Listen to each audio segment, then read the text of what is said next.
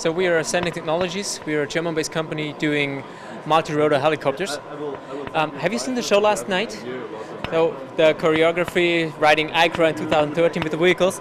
Basically, that's the vehicles we flew last night, and it's based on our AscTec Firefly. It's a six-rotor helicopter, and what we do, we focus on developing flying platforms which are very reliable, very easy to use, offering a lot of interfaces for researchers. So people can put payloads like what we have on here is stereo camera racks. We have our own onboard computers. It's up to an Intel i7, so you can carry the computing power of your desktop machine into the air, weighing less than 300 grams.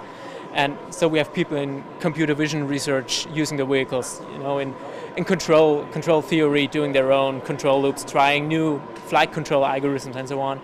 And we we develop the platforms, make sure they're easy to use, they're robust, and we try to find people who want to research with the flying robot and not build the flying robot.